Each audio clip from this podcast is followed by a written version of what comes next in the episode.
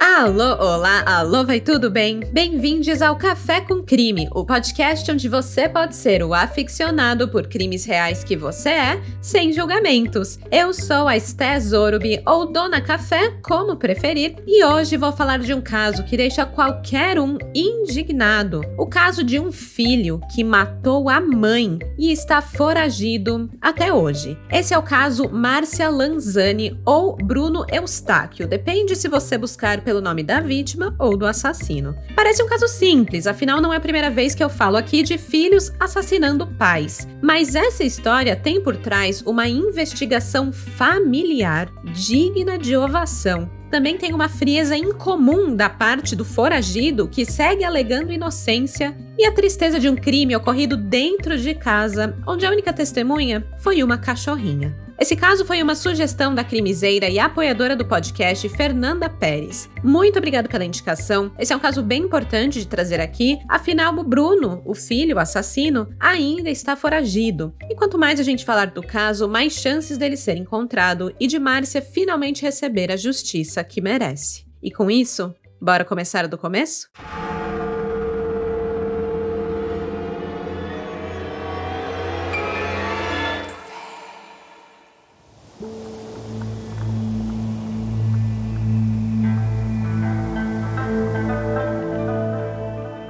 A história da família Lanzani de Quadra é uma de muito trabalho, superação e laços familiares tão lindos quanto letais. Márcia Lanzani, nascida em 5 de outubro de 1976, era a segunda mais velha de quatro irmãs e mantinha uma relação muito próxima com as suas irmãs Marilza e Minervina. A vida delas não foi fácil desde o início, marcada por momentos difíceis, onde dormiram as quatro irmãs com a mãe em chão duro. Minervina lembra que muitas vezes durante a sua infância iam dormir sem comer nada, outras vezes a sua mãe é quem ficava sem comer nada para dividir o pão entre as quatro filhas. Mesmo com toda a adversidade, nenhuma das irmãs tinha vergonha da sua origem humilde. A família tinha valores sólidos e acreditava que o que realmente importava nessa vida não eram bens materiais, e sim caráter. Foi assim que Márcia cresceu para se tornar uma mulher de 44 anos muito batalhadora. Ela se casou cedo com um policial militar chamado Joel e teve com ele o seu único filho, o Bruno. Com muita dedicação e firmeza, a Márcia criou o filho no Guarujá, no litoral paulista, mostrando sempre o valor do trabalho duro e a importância de conquistar um futuro melhor. Ela deixou de fazer uma faculdade para que o seu filho pudesse estudar. Aliás, ele se tornou o primeiro neto da família a ingressar em um curso superior, um motivo de orgulho para toda a família. E isso só foi possível pelo árduo trabalho de sua mãe e de suas tias. A Minervina trabalhava como faxineira, a Marilza vendia comidas e lanches em uma barraca ou carrinho na praia, enquanto Márcia era uma dedicada auxiliar administrativa. Aliás, a Márcia estava prestes a assumir uma nova posição em seu emprego. Ela tinha sido promovida e, com isso, foi capaz de pagar a sua matrícula na faculdade, algo que ela estava muito ansiosa para fazer, para começar a estudar, né? Né? Era finalmente a vez dela, depois de 23 anos pagando a vida e os estudos do filho. Quando Bruno ainda era pequeno, Márcia e Joel se separaram mas Márcia não ficou desamparada. Ela tinha ao seu lado as suas irmãs, sempre dispostas a ajudar com o que fosse necessário, inclusive a cuidar do Bruno. A Marilza conta que ela e Márcia engravidaram na mesma época, então ela até chegou a dar de mamar para o Bruno quando necessário, e Márcia fazia o mesmo para sua sobrinha, a Juliana. Então era assim, era uma apoiando a outra. A Minervina também teve um papel importante na vida de Bruno. Quando Márcia se separou de Joel e precisava trabalhar ainda mais para manter a família, era Minervina que levava o Bruno para a escola, buscava, passava a roupa dele, fazia lanche, dava comida, assim, cuidava dele por completo. Ela era uma tia muito presente na vida do sobrinho. Aliás, teve uma época que o Bruno foi morar com o pai dele, com o Joel, e a tia Nena, como a Minervina era chamada, foi junto também. Foi morar na casa do ex-cunhado para poder cuidar do sobrinho. Segundo ela, Bruno era uma criança excepcionalmente carinhosa, até mesmo com os seus professores. Ele estava sempre disposto a abraçar todo mundo e a ajudar quando fosse necessário. Ele foi uma criança muito amada pelas tias, mas principalmente pela própria mãe. Bruno era o sol do universo de Márcia. Ela fazia qualquer coisa por ele. Chegou até a adiar os seus próprios estudos, seus próprios sonhos, para garantir que ele tivesse a oportunidade de se educar. Até mesmo os seus relacionamentos amorosos ficaram de lado, já que ela acreditava que tudo o que importava era o bem-estar do seu filho. E Bruno, bem, ele não gostava nada dos relacionamentos da mãe com outros homens. Ele achava que ninguém prestava, que eram todos ruins. Então a Márcia, ela não teve nada muito sério com ninguém depois de se separar de Joel. O Bruno e Márcia também não tinham segredos, eles eram muito próximos mesmo. É, quer dizer, pelo menos a Márcia não tinha segredos do Bruno, né? Ela compartilhava tudo com o filho: senha de cartões de crédito, senha de celular, as câmeras da casa, era tudo mesmo. Afinal, eram uma família unida, amorosa, então por que não compartilhar, né? A Márcia era uma mulher muito amigável, muito amorosa, mas ela também era uma leoa. Quando ela não concordava com alguma coisa que outra pessoa dizia, geralmente ela ria e só dizia: ah, deixa de loucura. Mas quando era algo que envolvia o seu filho, aí ela botava suas garras para fora e o defendia com unhas e dentes, mesmo de suas próprias irmãs. Apesar das irmãs Lanzani de Quadra serem muito unidas, um evento que ocorreu quando Bruno tinha uns seis aninhos separou Márcia de Marilza. Tudo começou com uma discussão carregada de tensão, um daqueles momentos que deixam cicatrizes profundas no coração dos envolvidos. O centro desse conflito era Bruno, uma criança pequena que já demonstrava comportamentos problemáticos. Era uma época em que Bruno passava a maior parte do tempo com a avó, a mãe de Márcia, uma casa que a avó dividia com a tia Marilza. Então, estava sempre ali a avó, a tia Marilza, o Bruno, e acabavam convivendo muito juntos. O Bruno começou a apresentar umas reações um pouco explosivas, um temperamento meio agressivo para sua idade, e isso assustava ali a, a avó e a tia. Quando algo não saía do jeito que ele queria, ele reagia de maneira violenta, chegando a bater a cabeça contra a parede. Mas o ponto de ruptura ocorreu quando Bruno, impulsionado ali por seu comportamento agitado, ele pegou o dinheiro da avó sem avisar. Foi um furtinho, um furto infantil, bem básico. Quando a avó percebeu, ela o repreendeu, dizendo que ele não podia fazer isso, que ele tinha que pedir e aí sim ela daria dinheiro para ele. Mas pegar assim? Não, sabe? A família tinha valores e roubar dinheiro estava longe de ser algo aceitável. E diante dessa bronca da avó, o menino de seis anos foi para cima dela, foi para cima da avó para bater nela porque ele não aceitava bronca. A Marilza, que sempre foi uma tia bem firme ali, que não aceitava muita palhaçada no, nos seus turnos cuidando das crianças, ela repreendeu o Bruno na hora. Ela pegou o menino pelo ombro, assim, deu um chacoalhão nele e, com uma voz decidida, falou que ele jamais deveria encostar na avó dele novamente, ou que ele enfrentaria as consequências, né? A Marilza repetia pro Bruno: Você não faça mais isso com a sua avó, você não encosta na sua avó, senão eu vou te dar uma surra. Então ela fez essa ameaça, enfrentou o menino e ele ficou pianinho. Só que quando a Márcia voltou do trabalho para buscar o Bruno na casa da avó, o garoto não titubeou em dedurar a tia para a mãe. E aí que a ruptura aconteceu no relacionamento das irmãs, porque o Bruno acusou a tia Marilza de ter batido nele. E Márcia, leoa como era, não aceitaria isso de ninguém, nem mesmo da própria irmã. E por mais que Marilza explicasse o que tinha acontecido, a Márcia não quis saber. O que se seguiu ali foi uma discussão bem intensa, acusações que ficaram pairando no ar, e a confiança entre Márcia e Marilza começou a desmoronar como um castelinho na areia sob as ondas do mar. Essa controvérsia marcou um ponto crucial na trajetória da família, porque levou a Marilza a fazer uma afirmação que mais tarde viria a se realizar. Abre aspas. No dia em que discutimos, quando Bruno era pequeno, eu disse para ela que se ela não cortasse aquilo do filho, ele ia virar um bandido. Acho que foi aquilo que matou a amizade, sabe? Fecha aspas. A Márcia brigaria com qualquer um pelo filho, enfrentaria qualquer acusação para defender o filho. E foi isso que ela fez. Essa discussão que ela teve com a Marilsa se tornou ali um divisor de águas, e a partir desse momento, Márcia e Marilsa decidiram seguir caminhos separados, se afastaram uma da outra. Claro que ainda se viam em eventos familiares, conversavam, davam parabéns, feliz aniversário, Natal, tudo isso, mas elas deixaram de visitar uma a casa da outra e meio que não se metiam na vida da outra. O triste é perceber que as atitudes de Bruno não mudaram desde que ele tinha seis aninhos. A tia Nena, que sempre foi muito apegada a Bruno e a Márcia, também relatou que Bruno seguiu com suas atitudes agressivas quando foi crescendo. Aos 12 anos, por exemplo, ele chegou a empurrar a própria mãe quando eles tiveram uma discussão. Coisa que Márcia jamais contou para Marilsa, para não dar a ela a razão. E assim a Márcia passou a esconder algumas coisas das irmãs, talvez por vergonha. O pior de tudo é que Bruno se tornou um ótimo mentiroso. Ele era dissimulado e dentro de casa com a mãe era briga e mais briga, mas para quem via de fora, ele era um garotinho exemplar.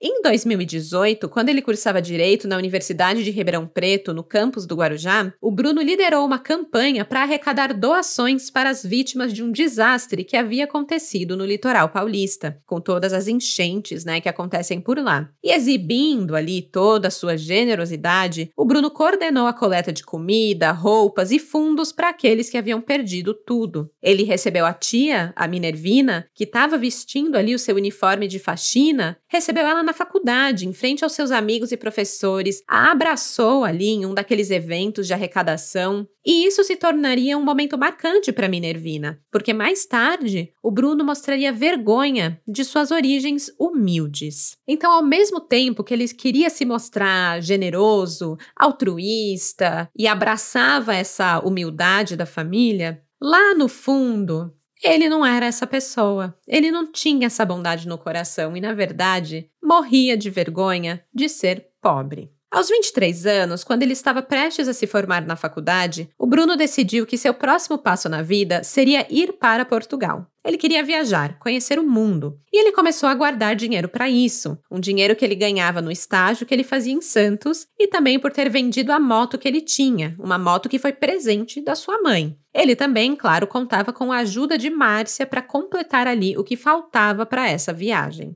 Mas aí, tudo começou a mudar, todo o comportamento de Bruno começou a ficar tudo muito estranho quando ele passou a andar com um pessoal que cursava medicina. E ele gostou do que viu, porque eram pessoas com mais posses, mais bens materiais, que frequentavam os melhores restaurantes e bares da cidade. O Bruno também queria aquilo. Então ele disse para Márcia que depois que se formasse em direito, ele na verdade queria cursar medicina. Mas a sua mãe não podia bancar o curso, até porque ela mesma ia começar a fazer faculdade e seria impossível pagar pelo, pelos dois, né? Pelos dois cursos. E sabe aquele dinheiro que o Bruno estava guardando para ir para Portugal? Bem, ele começou a gastar a grana toda para acompanhar os amigos da medicina nos seus rolês mais caros. Ele passou a pagar as contas dos lugares chiques onde eles iam, ele queria viajar com eles, e assim foi torrando tudo até ficar sem nenhum tostão. E aí, adivinha? Quando terminou o seu estágio em Santos, ele não quis procurar um trabalho novo, não. Ele simplesmente não trabalhava e esperava que a sua mãe bancasse ele. Não só que bancasse seus rolês e viagens, mas ainda queria que Márcia alugasse um apartamento num lugar mais nobre da cidade, pois ele queria receber os seus amigos em casa, mas onde eles moravam, no bairro Sítio Cachoeirinha, ele tinha vergonha. O Bruno queria que Márcia alugasse a casa deles ali e, com o dinheiro do aluguel, alugassem um lugar melhor. Tipo, não faz sentido nenhum. Não, não, simplesmente não, querido. E suas exigências não paravam por aí. Em outubro de 2020, o Bruno começou a pressionar a mãe para que ela comprasse uma moto nova para ele. E talvez pela primeira vez na vida, a Márcia começou a dizer não. Ela não iria comprar a moto, ela já tinha dado uma para ele antes e estava na hora dele começar a valorizar as coisas que ela fazia ali naquela casa. A vida não era assim não, né? Tudo de mão beijada. E aí o que o Bruno fez? O que ele sempre fazia infernizou a vida da mãe e manipulou ela para conseguir o que queria. Acontece que nessa mesma época, Minervina ia ajudar o seu filho, o Daniel, a comprar uma moto. E ela contou isso pro Bruno. Aí pronto, a cabeça do menino já, né, como que o primo ia ter uma moto e ele não ia ter, não era justo.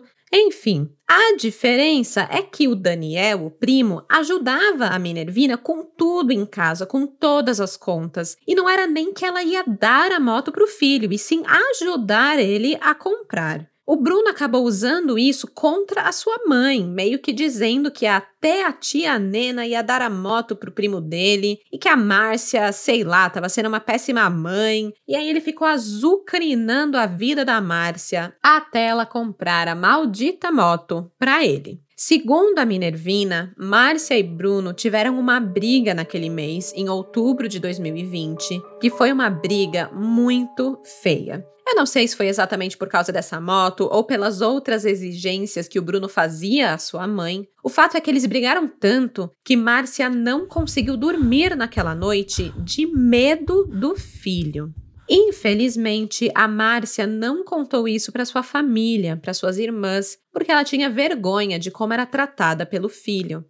Ela ficou quieta. Já o Bruno, sempre que discutia com a mãe, ia para casa da tia Minervina e conversava com ela, era acolhido por ela. Claro que nunca contava os horrores que fazia com a própria mãe, e sim inventava alguma coisa, alguma desculpa, assim, jamais assumiu seus erros ou a culpa pelas discussões, né? Aliás, muitas vezes o Bruno mentia. E infelizmente demorou muito tempo para todos perceberem o quão manipulador e dissimulado ele era. Eu vou contar dois eventos que ocorreram que depois, olhando para trás, fizeram as tias de Bruno perceber a máscara social que ele usava. Como comentei com vocês, o pai de Bruno era um militar. O Joel era sargento aposentado da polícia e por isso o Bruno tinha direito a uma pensão e a 30% de desconto na faculdade. Certa vez, o Bruno estava precisando do papel que comprovava que era filho de militar e tinha direito ao desconto, né? Para mostrar lá na faculdade e, enfim, conseguiu desconto. Acontece que quando ele ligou para o pai para pedir isso,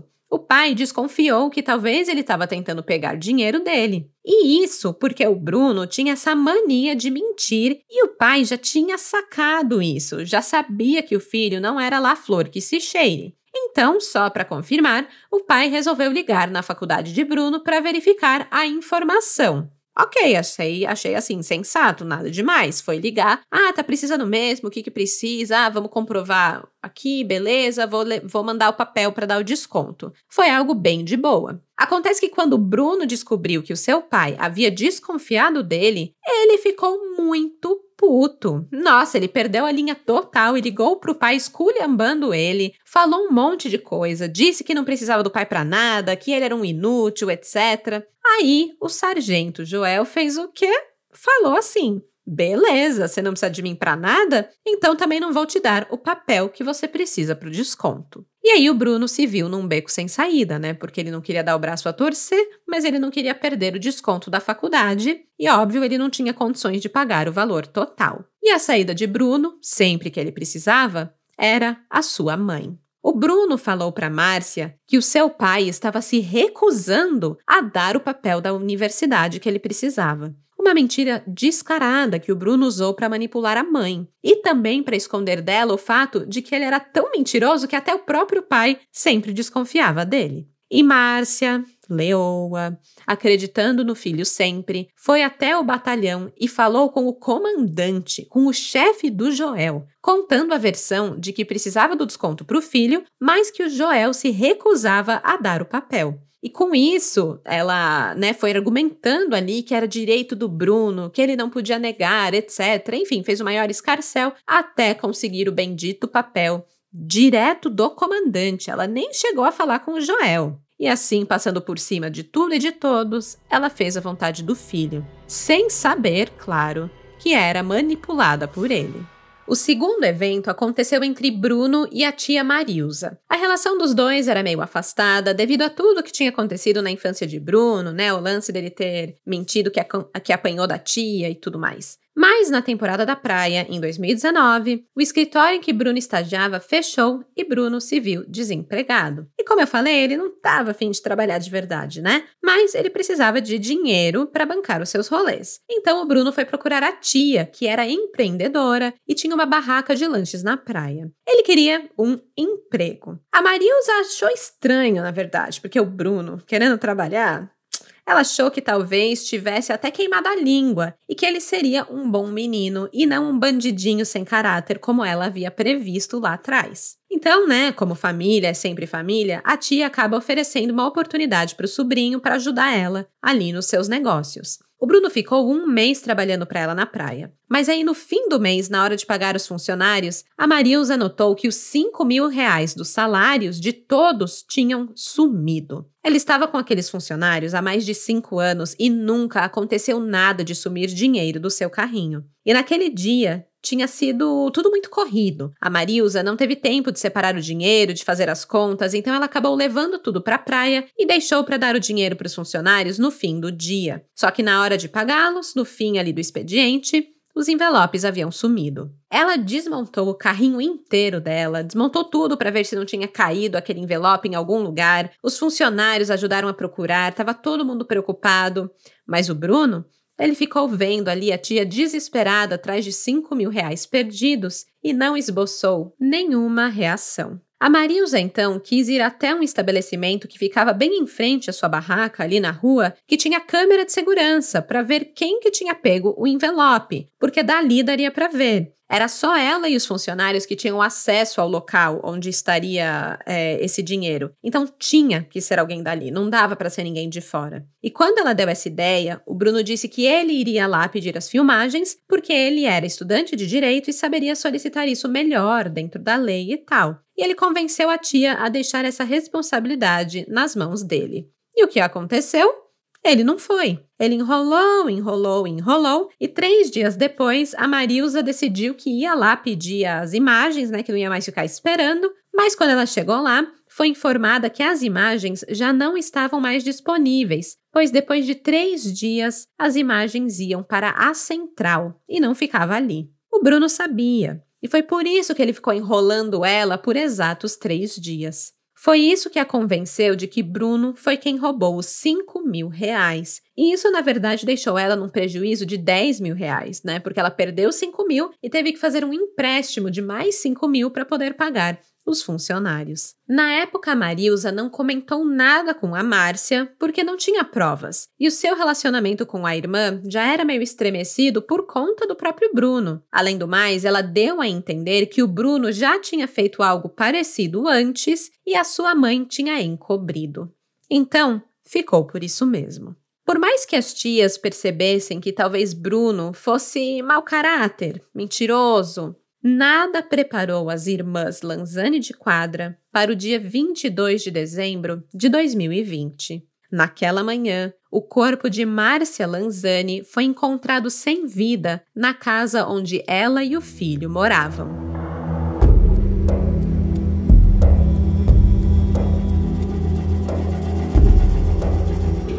Dia 22 de dezembro era o aniversário de Marilza de Quadra. Quando seu telefone tocou às 8 da manhã, ela pensou que receberia um parabéns, um feliz aniversário e uma mensagem de carinho de sua irmã, da Márcia. Mas ao atender, a voz do outro lado da linha era de Bruno e ele estava desesperado. O Bruno chorava e falava quase sem ar. Tia, minha mãe tá toda roxa. Tia, a minha mãe tá morta.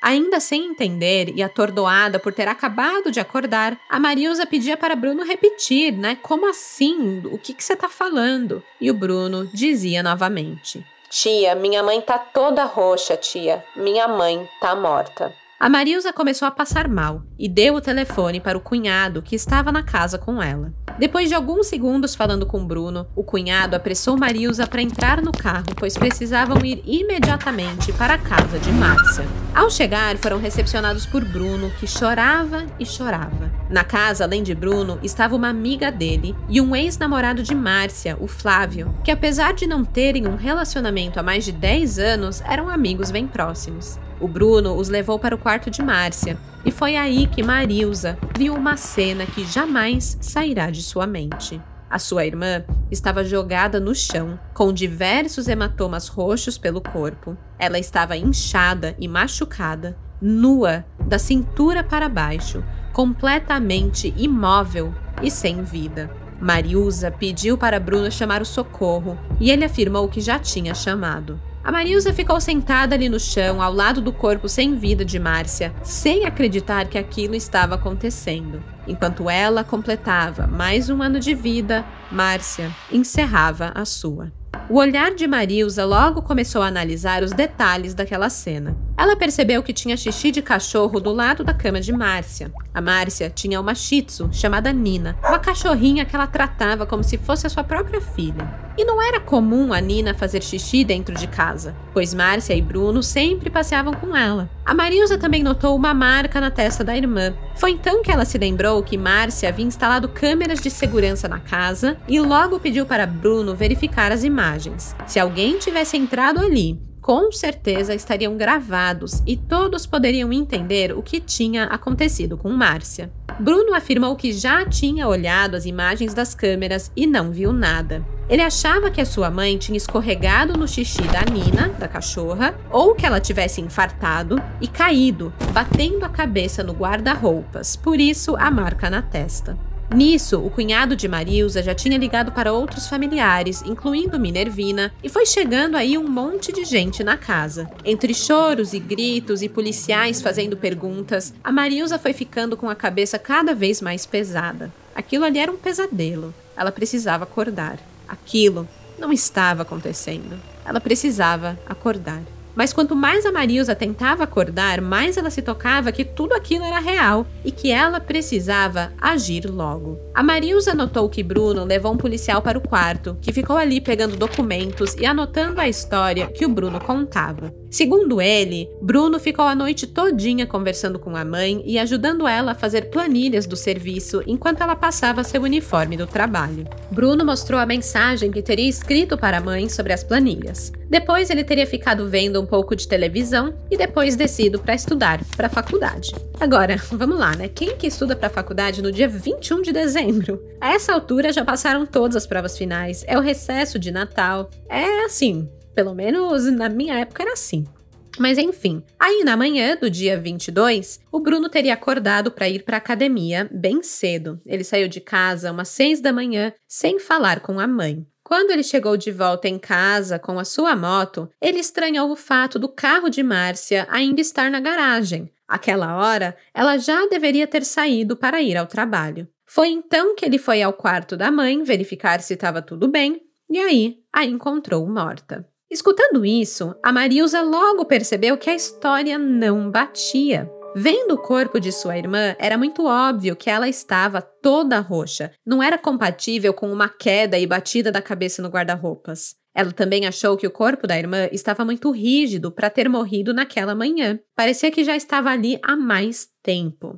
Muito crimiseira, né? Crimiseira sim ou claro. Tanto Minervina quanto Marilza alegam que a polícia não agiu imediatamente, mesmo com a possibilidade de um crime violento. Na verdade, a polícia estava acreditando na história de Bruno e por isso não trataram o local como cena de um crime. Quem começou a achar tudo suspeito foi Marilza, que pegou o próprio celular e começou a fotografar a cena e o corpo da irmã, caso isso fosse útil depois. A Marilza também notou que a irmã estava sem o relógio, algo que ela sempre usava. E ao perguntar para o Bruno onde estava o relógio, ele falou que tirou com medo de a linchar e não conseguir tirar depois. Bem estranho, né? Imagina, você acabou de achar sua mãe morta no quarto e a primeira coisa que você pensa é: ai, deixa eu tirar o relógio dela porque ela vai inchar. Tipo, esquisito, né? Outra coisa que causou estranheza foi o fato de Márcia estar nua da cintura para baixo. Se o que o Bruno dizia era verdade, isso quer dizer que provavelmente Márcia teria acordado, ido tomar banho, como ela fazia toda manhã, e teria escorregado enquanto tentava se trocar para ir ao trabalho. Só que a Minervina estranhou a falta da roupa íntima em Márcia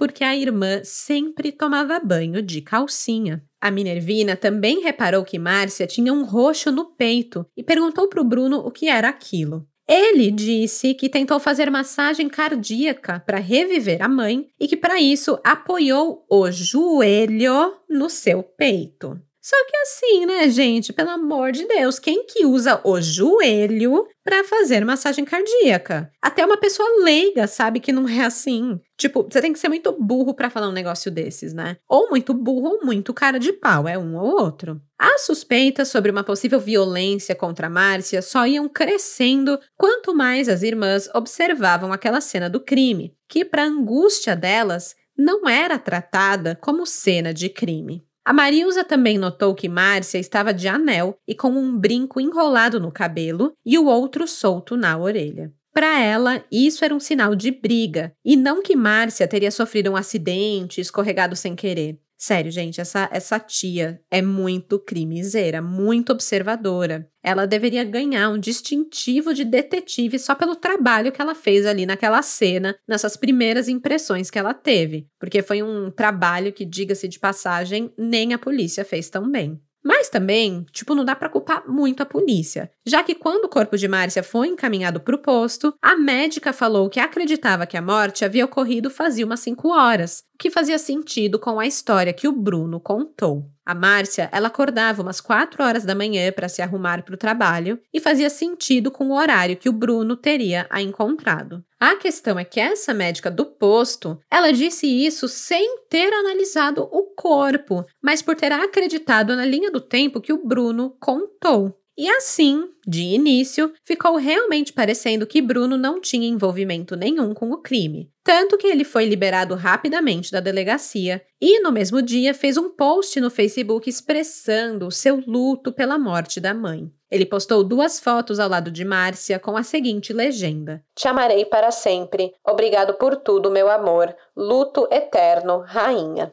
Enquanto isso, Marilza e Minervina continuavam firmes na sua suspeita de que alguém teria entrado na casa e assassinado sua irmã. Elas pediam constantemente para verem as imagens das câmeras, mas ninguém dava ouvidos. A Marilza também sabia que a única forma de comprovar a sua suspeita seria no Instituto Médico Legal, no IML. Ela queria saber exatamente qual teria sido a causa da morte de sua irmã. Quando chegou a hora de alguém ir no posto liberar o corpo de Márcia, o Bruno insistia que ele deveria ir, ou alguma das amigas dele que estavam ali na casa o consolando. Mas depois de muita insistência, as tias convenceram ele de deixar um primo ir no posto. As médicas do posto, que não tinham feito muitos exames, né? Como eu falei, elas só meio que reafirmaram a história de Bruno, acabaram liberando o corpo para o IML e foi lá que Marilza, sorrateira e escondida de Bruno, questionou o médico sobre quanto tempo demoraria para um corpo atingir a rigidez que o corpo de Márcia apresentava. O médico apertou a testa de Márcia, verificou ali o corpo, examinou e então deu a informação que comprovou as suspeitas de Marilza. Para atingir o rigor mortis, levaria de 10 a 12 horas. Fazendo contas rápidas, Marilza chega à conclusão de que sua irmã não morreu às quatro da manhã do dia 22 de dezembro, mas na noite anterior, por volta das 8 ou 9. Ainda não tinha um laudo conclusivo sobre a causa da morte de Márcia, mas isso já era suficiente para Marilza querer tomar algumas precauções. Caso determinassem que a morte de Márcia foi uma morte violenta, o seu corpo seria encaminhado para a Praia Grande. Caso contrário, ficaria ali no Guarujá mesmo. Então Marilza solicitou ao médico que, se o corpo fosse retirado para a Praia Grande, que ligassem para ela, para o seu celular e para mais ninguém, porque o seu medo era que, se informassem o Bruno primeiro, ele poderia fugir. A essa altura, a tia já suspeitava do sobrinho. A Marilza compartilhou a sua suspeita com o ex-cunhado, com o Joel, né, o, o, pai do Bruno, e o Joel ainda tentou encontrar outras explicações para a morte, como talvez Márcia estivesse tomando remédios que poderiam deixá-la tonta e por isso ela caiu e morreu. Mas quanto mais observava os detalhes, mais Joel chegava à mesma conclusão que Marilza. Existia sim a possibilidade de seu filho ter assassinado a sua ex-esposa. O Joel concordou em manter essa suspeita em sigilo, algo entre apenas ele e Marilza, e assim ambos aguardavam a ligação do IML. Enquanto isso, retornaram para a casa de Márcia. Em certo momento, o Bruno saiu para comprar ração para Nina com as amigas dele e ficaram apenas Joel, Minervina, Marilsa e Stephanie na casa. Stephanie era uma amiga íntima de Márcia e da família. Foi nessa hora que decidiram olhar as câmeras de segurança, por eles mesmos, sem o Bruno. A Stephanie ligou para o técnico que instalou as câmeras para que eles conseguissem ver o conteúdo gravado por elas. Eles queriam ver se na saída do Bruno, naquela manhã para a academia, alguém tinha entrado na casa e feito aquilo com Márcia. Bem, pelo menos era o que Minervina e Stephanie queriam ver, já a Marilsa e o Joel sabiam que talvez o conteúdo poderia ser bem diferente. Enquanto tentavam encontrar a data e o horário certo nas imagens, o Bruno chegou em casa e viu que elas estavam vendo as câmeras. Ele disse que poderia ajudar e começou a pular as imagens, dizendo que estava procurando a certa. Enquanto isso, ele começou a conversar, a puxar assunto, fazer perguntas, e nisso todos começaram a conversar entre si sem nem perceber. E quando todos estavam distraídos demais, o Bruno desligou as câmeras e ficou por isso mesmo. Em menos de 15 minutos, o celular de Marilsa toca com a notícia. O corpo de Márcia estava a caminho de Praia Grande. Com isso, um familiar precisava ir lá liberar. Ao desligar o celular, ela mente para Bruno, dizendo que o corpo de Márcia ficaria no Guarujá, ou seja, tinha realmente sido uma morte acidental. Por mais que Bruno sempre insistia em estar 100% envolvido com os trâmites da morte da mãe, e ele era quem queria liberar o corpo, Marilsa e Joel convenciam ele do contrário, que ele precisava ficar em casa, com os amigos, ter consolo para o seu luto. E assim, Marilsa foi à Praia Grande finalmente descobrir o que havia acontecido com a sua irmã.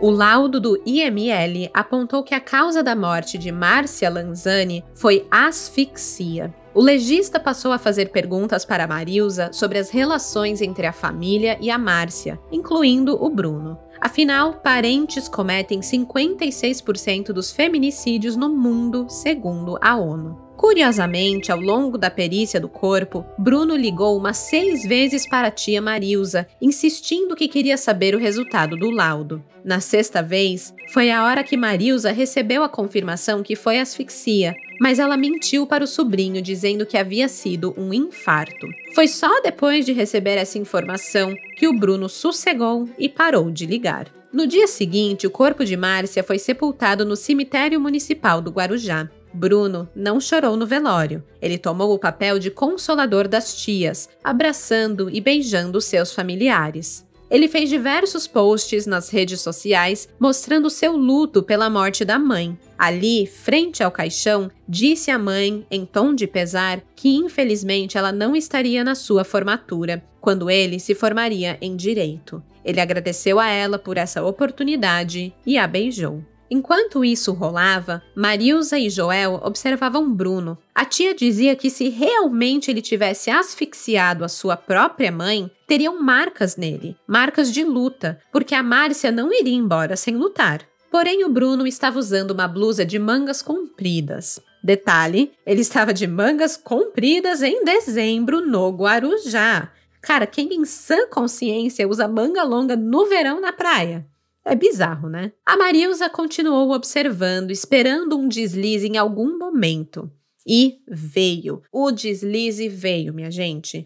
O Bruno arregaçou a manga em um momento de calor, óbvio, e Marilsa viu marcas de unha em seu braço. Porém, o Bruno logo notou e abaixou as mangas novamente. Apesar de Bruno ter enterrado a mãe como se ele fosse uma grande vítima, assim que ele saiu do cemitério, ele enfiou as amiguinhas no carro de Márcia e foi almoçar e dar rolê com elas. Aliás, Márcia tinha um mega ciúmes de seu carro. Ela não deixava o filho dirigir assim com os amigos para cima e para baixo. Mas agora que ela estava morta, Bruno poderia fazer o que quisesse. Ao sair com os amigos, ele afirmou que a única família dele era a mãe, então não ficaria com a família e sim com os amigos nesse momento de luto. E, gente, depois de tudo que as tias fizeram por esse garoto na infância, principalmente a Minervina, né? Na moral, é muita ingratidão. Os familiares ainda afirmaram que logo depois da morte de Márcia, o Bruno dormiu com amigas da faculdade na sua residência e em uma oportunidade em que uma tia o questionou por que ele estaria encostado no rack da casa, já que a Márcia não gostava dessa atitude, não queria que ficassem se encostando nas coisas, ele teria respondido que agora ele que mandava ali. E assim, o Bruno começou a regular a entrada da família na sua casa também. Joel e Marilza ligaram para ele pedindo para ir até a casa dele e de Márcia, porque queriam dar uma arrumada nas coisas, né? Na verdade, na verdade, eles queriam ver as câmeras de segurança, mas isso de arrumar a casa foi só uma desculpa. Mas, de qualquer forma, o Bruno negou. Falou que não era para ninguém ir lá, que ele ia sair com os seus amigos e ainda afirmou: Minha mãe não ia gostar da casa cheia. Só que isso era uma grande uma controvérsia, né? Porque ele mesmo trouxe um monte de gente para dormir na casa no próprio dia 22, quando o corpo de Márcia foi encontrado. Então, assim, logo que retiraram o corpo de Márcia da casa, ele já chamou os amigos, já dormiu ali com um monte de gente desconhecida. Tipo,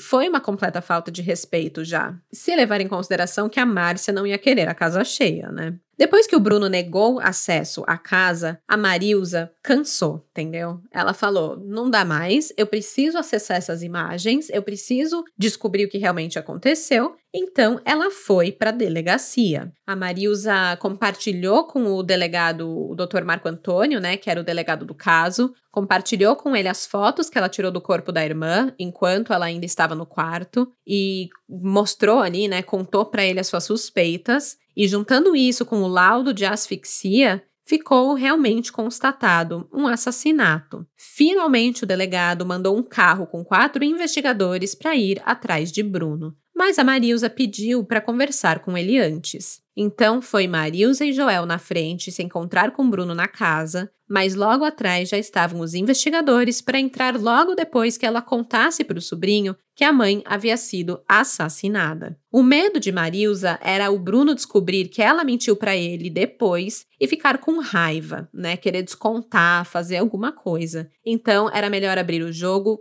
com os investigadores do lado, né, antes dele descobrir pela boca de terceiros. O Joel e a Marilza sentaram com o Bruno na casa e contam ali para ele que, na verdade, a causa da morte da sua mãe não foi um infarto, mas sim asfixia. O Bruno deu um pulo da cadeira, ficou chocado, ficou muito assustado com essa alegação. É, talvez começou a se preocupar ali com o seu próprio futuro, né? E a tia Marilza ali tentou arrancar uma confissãozinha dele, né? Falou para ele dizer se havia tido alguma briga com a Márcia, que era melhor ele contar logo para que pudessem ajudar ele, né, antes que a situação ficasse pior. Mas ele negava, negava, negava qualquer coisa. E aí, logo em seguida, essa conversa, entraram os investigadores na casa e antes, né, de ele poder ter qualquer outra reação, já foram verificar as imagens de segurança.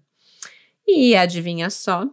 Não acharam os DVRs, que é o gravador onde ficam armazenadas as imagens. Tinha sumido. O Bruno disse que não sabia onde estavam e que ele não tinha tocado em nada. Ele ainda informou os investigadores que muitas pessoas haviam entrado e saído da casa, muitos familiares, muitos amigos, então qualquer um poderia ter mexido nelas. Após isso, o delegado e os investigadores, com autorização de Bruno, começaram a fazer uma revista pela casa. Eles acharam a caixa dos DVRs no quarto do Bruno, mas estava vazia, sem sinal do gravador dentro. E assim, o delegado pediu para Bruno ir à delegacia para prestar um novo depoimento. E pela primeira vez, Bruno muda sua história e conta uma nova versão do que teria acontecido na noite do dia 21 de dezembro de 2020.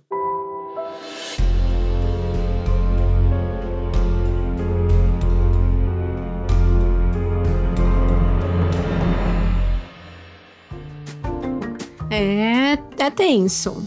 Ainda tem muita história pela frente, mas respire fundo, tome um gole do seu café e escute esse recadinho. O podcast agora recebe apoio de ouvintes através do Apoia-se. Sim, apenas lá no Apoia-se você pode fazer uma assinatura mensal no valor que você quiser, 5, 10, 15, 20. E com isso, você tem acesso a episódios exclusivos. Então, para você que um episódio a cada 15 dias não basta, essa é uma boa opção. Você ganha um episódio a mais por mês. Além disso, tem outros benefícios que você pode descobrir acessando o Apoia-se. O site é o seguinte: apoia.se barra café com crime. Eu vou deixar o link na descrição desse episódio. É apoia.se barra café com crime. Saiba que o seu apoio fez esse podcast ser possível. Muito obrigada. E pronto, recadinho dado. Deu tempo de tomar o seu gole de café? Então agora eu posso voltar para o crime.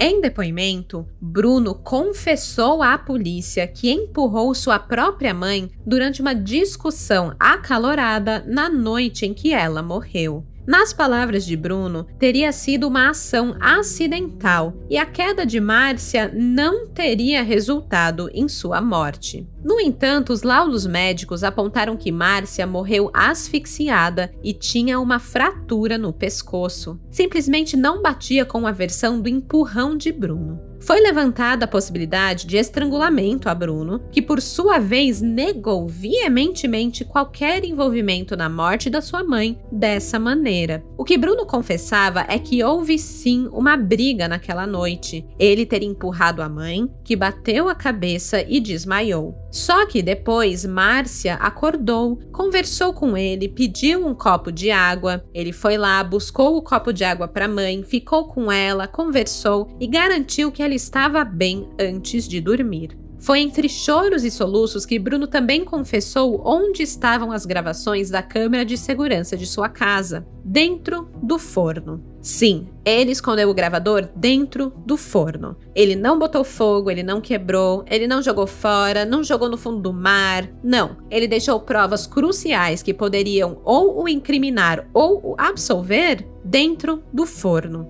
de sua casa. Ele contou que ele não quis revelar essas informações antes porque ele tinha medo de verem a briga nas imagens, né, verem o empurrão que ele deu na mãe e concluírem que ele a assassinou. E por isso ele escondeu. Mas agora ele contava para que pudessem ver a verdade. No entanto, o mistério só se aprofundou, já que as imagens só foram recuperadas cinco a seis meses após o assassinato de Márcia. Sem provas de seu real envolvimento com a morte da mãe, Bruno Eustáquio foi liberado. Um inquérito policial foi instaurado e as investigações prosseguiram pela delegacia sede de Guarujá, onde o caso foi registrado como morte suspeita. O posicionamento oficial da defesa de Bruno, representado pelo advogado Celso Carlos Perezin Júnior, foi o seguinte: abre aspas. Bruno está profundamente abalado com a fatalidade ocorrida e assevera que não é responsável pela morte de sua genitora. No devido tempo, todas as circunstâncias que envolvem este caso serão esclarecidas. Portanto, as acusações levantadas até o presente momento são apenas especulações. Fecha aspas. Agora vamos lá, vamos a especulações, já que estamos falando sobre isso. Vamos falar sobre a câmera de segurança, que foi o ponto crucial para esse caso. Em primeiro lugar, por que aquelas câmeras existiam? E vocês podem estar pensando aí, ué, porque o Guarujá pode ser um lugar perigoso e queriam ter segurança? Tá, mas isso não faz muito sentido, pois as câmeras crimizeiros do meu coração não estavam do lado de fora da casa, no portão, no muro, em lugares onde, né, invasores, bandidos poderiam entrar e pular e invadir a casa. Não, as câmeras estavam do lado de dentro. Essas câmeras ficavam apontadas para a sala e o corredor interno do sobrado onde Márcia e Bruno moravam. Pegava a sala na sua totalidade e o corredor que ia para o quarto de Márcia. O mais estranho de tudo é que quando Márcia instalou a câmera, ela disse para Minervina que foi por causa da cachorrinha, da Nina, porque ela ficava sozinha em casa. Mas para Minervina não fazia sentido, porque já fazia mais de cinco anos que a cachorrinha ficava sozinha em casa. Então, por que instalar as câmeras agora? E sim, era algo recente. As câmeras foram instaladas em outubro de 2020, o que deve levantar suspeitas aí para vocês, porque, né? Como eu contei aqui, outubro foi um mês conturbado. A Márcia e o Bruno haviam tido uma briga muito feia, uma briga que deixou Márcia com medo do filho. Lembram disso? Pois é, foi nessa época. Pois bem, para as tias de Bruno, Márcia instalou as câmeras ali com a desculpa de que foi para a cachorra, mas na verdade tinha sido para ela mesma, para a sua própria segurança, pois ela já vinha se sentindo ameaçada dentro da própria casa. E talvez não contava nada para as irmãs, de novo, por vergonha. Não queria mostrar o que o filho fazia com ela, o tratamento que ela recebia, mas queria assegurar que se algo acontecesse, teriam as câmeras. E infelizmente, quando as imagens foram finalmente recuperadas em maio de 2021, revelaram que Márcia tinha razões para temer. As imagens mostram que Márcia Lanzani foi morta pelo próprio filho dentro da casa onde moravam. Ele se enganou sobre a posição das câmeras, pois achou que não pegaria suas ações daquela noite. Talvez achou que as imagens só cobrissem a área da sala, mas também pegavam o corredor e a porta do quarto da mãe, que foi onde toda a ação aconteceu. As câmeras registraram que às 9 e 17 da noite, Márcia e Bruno estavam debatendo sobre algo no corredor, já na porta do quarto de Márcia. Infelizmente, a câmera não pegava dentro do quarto, sendo só possível ver as canelas para baixo. Mesmo assim, dá para ver que os dois entraram em uma luta corporal. A Márcia é empurrada, os seus pés dão passos forçados para trás.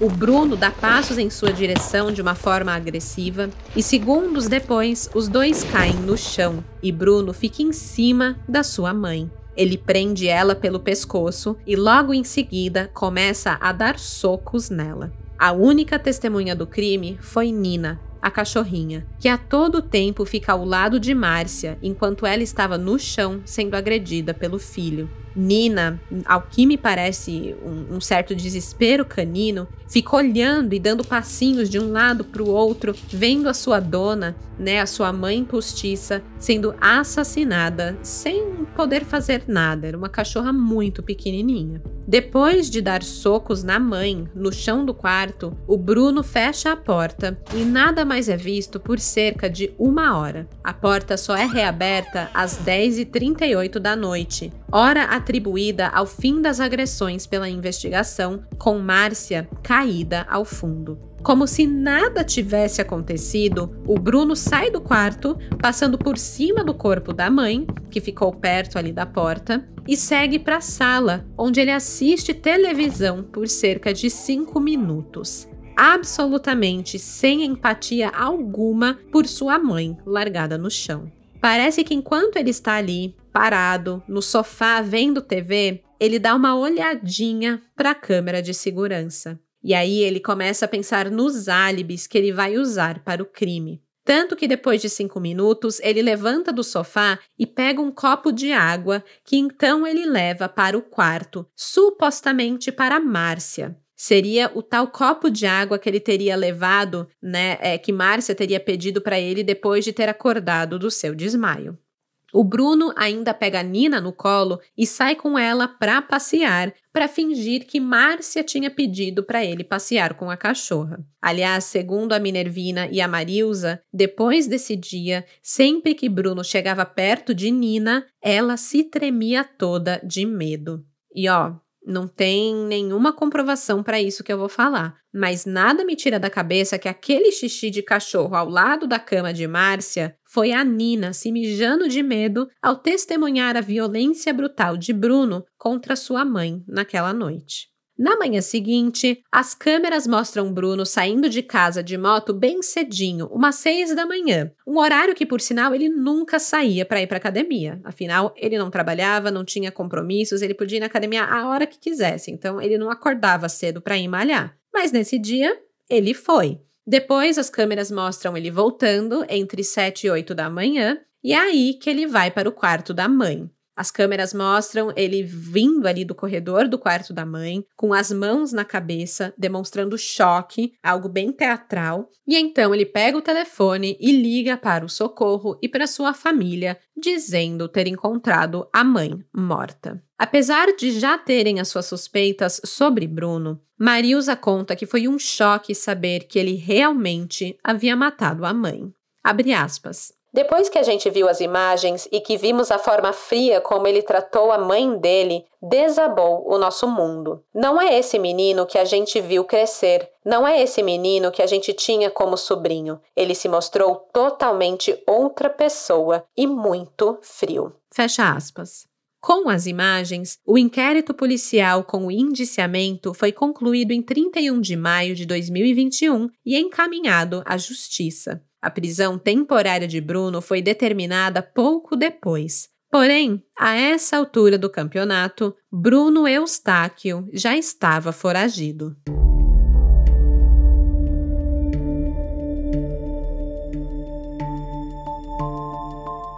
A última vez que Minervina conversou com Márcia pelo telefone foi no dia 18 de dezembro de 2020, três dias antes da irmã ser assassinada. Apesar de naquele dia parecer só mais uma conversa normal, hoje Minervina nota que talvez a irmã tivesse guardando algo. Algo que, se Minervina tivesse insistido um pouco mais, talvez poderia tê-la ajudado a perceber logo quem Bruno realmente era. No dia 18 de dezembro, Márcia contou para a irmã que o pai de uma amiga sua tinha falecido. Então Márcia avisou a irmã que estava indo para o velório e que lá o celular não pegava muito bem, só para a irmã não ficar preocupada. Quando Minervina perguntou se o Bruno iria com ela, Márcia, que defendia sempre o filho com unhas e dentes, dessa vez falou que não, pois ele estava insuportável. E aí ela disse uma frase que marcou muito a Minervina. Márcia afirmou que a soberba do Bruno é a destruição dele. Márcia finalizou a ligação dizendo que não iria pedir mais nada para o filho, pois ele realmente estava muito insuportável. Mas disse para a irmã que depois elas conversavam mais sobre o assunto e então desligou. Ao olhar para trás, Minervina nota como essa ligação foi significativa foi quase uma premonição do que estava por vir. E realmente, o assassinato de Márcia foi cometido por soberba. O inquérito que indiciou Bruno por homicídio doloso apontou que o rapaz teria matado a mãe devido ao interesse na herança dela. O Ministério Público apontou de todo o apurado, o bárbaro crime praticado se desenvolveu de forma manifestamente premeditada, tendo o denunciado demonstrado extrema frieza ao ceifar a vida de sua mãe, passar a noite na casa com o cadáver ao solo e promover verdadeiro teatro para comunicar a morte. E continua. Insatisfeito em não ver seus anseios materiais atendidos, o denunciado decidiu matar a vítima com o objetivo de ter para si todo o patrimônio da genitora em herança, além da obtenção de valores de eventuais seguros.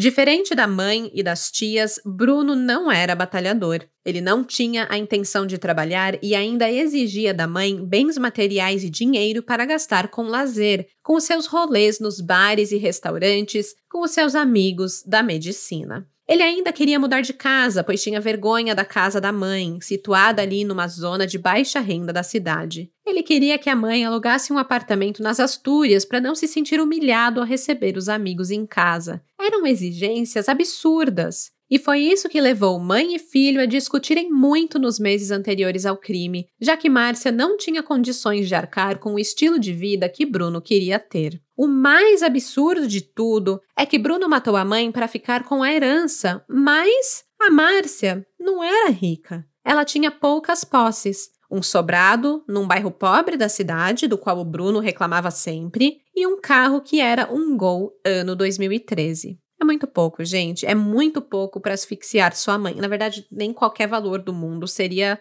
né, razoável, mas gente, o menino asfixiou a mãe por um sobrado e um gol 2013. E tem mais, asfixia não é coisa fácil não. Para estrangular alguém, você tem que subir em cima, encarar o rosto da pessoa ficando arroxeado, segurar firme com a mão em volta do pescoço enquanto a pessoa se debate e luta pela própria vida. Pô, é muito mais impessoal você dar um tiro de longe do que asfixiar.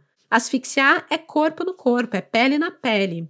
Tem que ter muita frieza mesmo para estrangular a própria mãe. E é por isso mesmo que no documentário Investigação Criminal, a psiquiatra Dina Ackerman diz que acredita que, na verdade, a violência já era habitual na casa de Márcia e Bruno. Ele já tinha o hábito de agredir a mãe, já não tinha mais respeito entre eles, limite físico entre eles. ele já levantava a mão para a mãe. Não foi a primeira vez. Por isso, para ele foi tão fácil e quase rotineiro empurrar a mãe para o chão e a estrangular. E tem mais. Segundo a psiquiatra, se Bruno realmente premeditou o crime e foi dormir com a mãe morta no quarto, isso mostra uma crueza e frieza que faz parte da personalidade de um psicopata é uma maldade extrema. E alguns outros sintomas que ele mostra é, também demonstram ali uma certa psicopatia essa dramatização que ele faz dos fatos, né? Ele monta uma história logo após o crime, pegando o copo de água, porque ele sabia que estava sendo filmado, ele estava ali fazendo um teatrinho mesmo. Ele sai com a cachorra para passear, como se fosse um pedido da mãe, como se ela ainda estivesse viva no quarto. Ele sabia das câmeras, então ele pega a gravação e esconde no forno. Tudo isso denota a tamanha dissimulação de Bruno Eustáquio Vieira. Analisando também o testemunho de outras pessoas que conheciam o rapaz, isso só se intensifica, porque o Bruno tinha outro comportamento com as pessoas. Ele era um bom rapaz, bonachão, generoso, que arrecadava bens, altruísta, sabe? Mas com a Márcia, ele não tinha paciência e era bruto. O seu comportamento mudava de menino bonzinho para violento quando a sua mãe dizia não para ele, quando suas vontades não eram atendidas. E como eu mencionei, o seu comportamento começou a mudar desse jeito depois que ele começou a querer bancar o riquinho para os amigos da faculdade. Só que o seu padrão de vida conflitava com a vida que ele realmente levava com a mãe. E aí, por soberba, resolveu que era melhor eliminá-la. O pior é que o Bruno não nega as brigas com a mãe. Ele não nega as discussões, não nega nem mesmo que bateu na mãe, ou pelo menos que teve um embate físico com ela. Ele só nega que a matou. E isso ele disse em uma entrevista exclusiva ao Balanço Geral, acompanhado de seu advogado, no dia 9 de junho de 2021. Nessa época, ele já estava foragido, em local não determinado ou identificável pelo vídeo. Ele até usava uma máscara e boné, é até difícil de dizer que era ele mesmo. Mas nessa entrevista, o Bruno afirmou: eu sei que eu não matei minha mãe, então não sei o que aconteceu. Não tinha motivo, não tinha intenção, não tinha nada. Eu estava tentando parar de brigar, tentando segurar ela. Eu não cheguei a machucar a minha mãe a tal ponto de matar ela. A jornalista então pergunta se ele tinha agredido a mãe, ao que Bruno respondeu que sim. E então ela cutuca, perguntando se ele não acha que essa agressão pode ter levado à morte dela.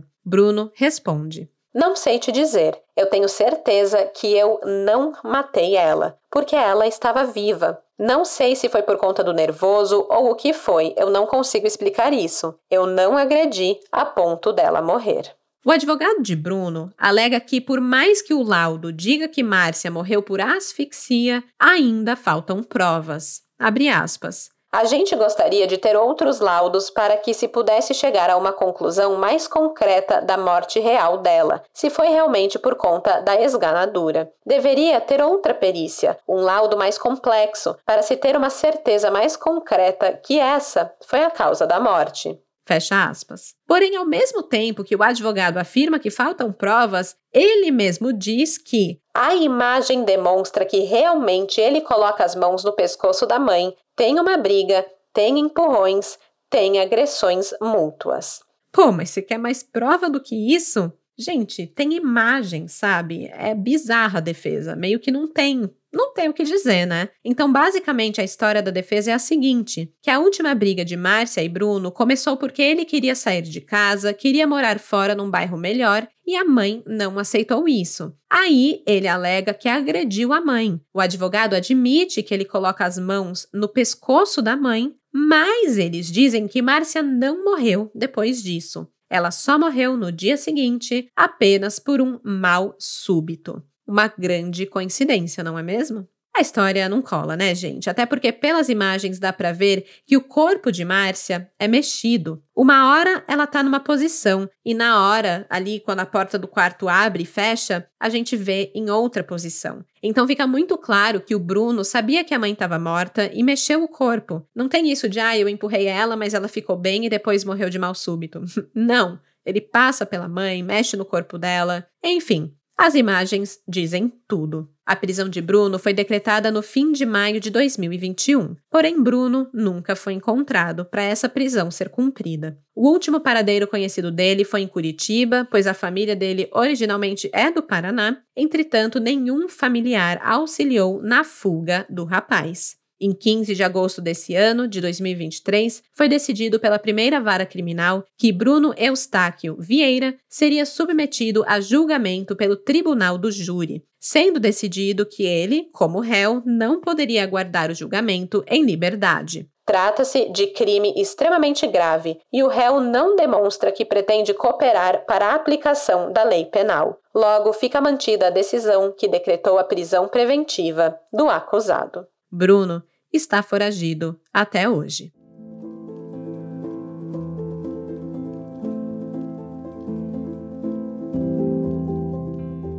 As coisas de Márcia ficaram abandonadas, pois as irmãs não tinham o direito de entrar na casa e mexer nos seus pertences. O juiz, inicialmente, dizia que não tinha como dizer que Bruno era realmente culpado, que ainda não tinham provas, então ele continuava sendo o único herdeiro e as tias não podiam entrar na casa. Os advogados das tias recorreram e finalmente as irmãs foram permitidas de entrar na casa e fazer um relatório do que tinha ali dentro para o juiz. Elas dizem que a geladeira estava basicamente criando raiz, que estava tudo abandonado e apodrecendo. Finalmente, em agosto desse ano, de 2023, o juiz aceitou excluir Bruno como herdeiro de Márcia. Entretanto, só restava a casa abandonada como herança. O carro, o Gol Vermelho de Márcia, que ela tinha tantos ciúmes, foi utilizado por Bruno para sua fuga e pouco tempo depois foi vendido por 14 mil reais, dinheiro que Bruno embolsou ilegalmente após a morte de sua mãe. A Marilza nunca mais conseguiu comemorar o aniversário. A data agora é lembrada pela morte de Márcia. É um dia de luto. A cachorrinha Nina, que viu tudo, ficou completamente abalada também. Gente, o que eu não daria para que essa cachorra pudesse falar? Sério. É ela é realmente a única que poderia falar o que aconteceu, qual foi a discussão. Ai, cachorros deviam falar. Sério. É melhor que muita gente. Sério, é muito de partir o coração o, ver o cachorrinho vendo tudo nas filmagens. Mas enfim, graças a uma amiga de Márcia, a Stephanie, que é descrita até como filha do coração da Márcia e amiga da família Lanzani, a Nina está sendo cuidada e muito bem mimada é, pela Stephanie. A filha de Minervina, a prima de Bruno, ficou sem comer, sem tomar banho e está se tratando com psiquiatra pelo impacto que o caso teve na sua vida.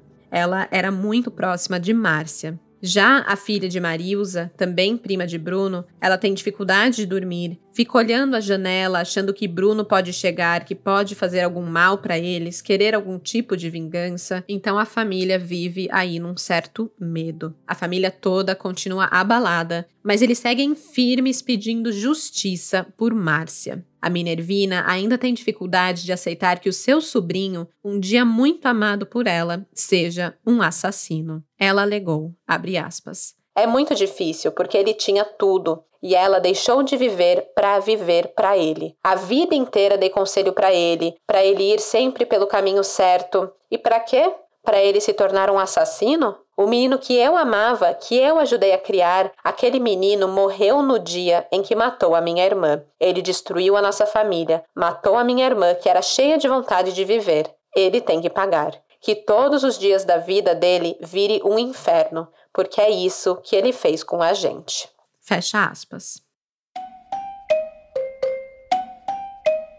E esse foi o caso Márcia Lanzani, assassinada pelo filho Bruno Eustáquio Vieira, que segue foragido até hoje. Eu vou postar amanhã, na quinta-feira, lá no Instagram, as imagens do Bruno com a mãe, bem como imagens divulgadas pela polícia de como Bruno possivelmente está hoje, né? Tentando mudar a aparência e tal. Tem aqueles retratos é, que a polícia divulgou. E como sempre, eu posto lá no Instagram, o arroba Café com Crime, as imagens relacionadas ao caso. Então segue lá o nosso perfil para você poder ver o rosto de todo mundo que foi mencionado aqui e também deixar o seu comentário sobre o que você achou desse caso. E se você ver a imagem de Bruno lá no Instagram e pensar: "Eita, já vi esse rapaz por aí?", Gente, ligue para o Disque Denúncia de São Paulo ou mande uma mensagem para o perfil arroba Justiça por Márcia Lanzani, que é um Instagram moderado pelas irmãs dela, pela Marilza e pela Minervina. Mas claro, preferencialmente ligue para a polícia. Você pode denunciar no 190. Bem facinho. E é isso, gente. Eu volto daqui a 15 dias com um novo caso na outra quarta-feira e até lá. Sejam gratos por tudo que seus pais fazem por vocês, porque de desgraça já basta esse podcast. Tchau, tchau! Esse episódio foi escrito, produzido e apresentado por mim, Stephanie Zorbi, com edição de áudio e sonorização de Luigi Calistrato e pesquisa de Ana Ferrari. As fontes de informação utilizadas foram Diário de Justiça do Estado de São Paulo, documentário Investigação Criminal, uma série da Mídia Land, o portal UOL, R7 e G1, jornal A Tribuna, Jornal da Record, RIC TV e o perfil do Instagram arroba Justiça por Márcia Lanzani.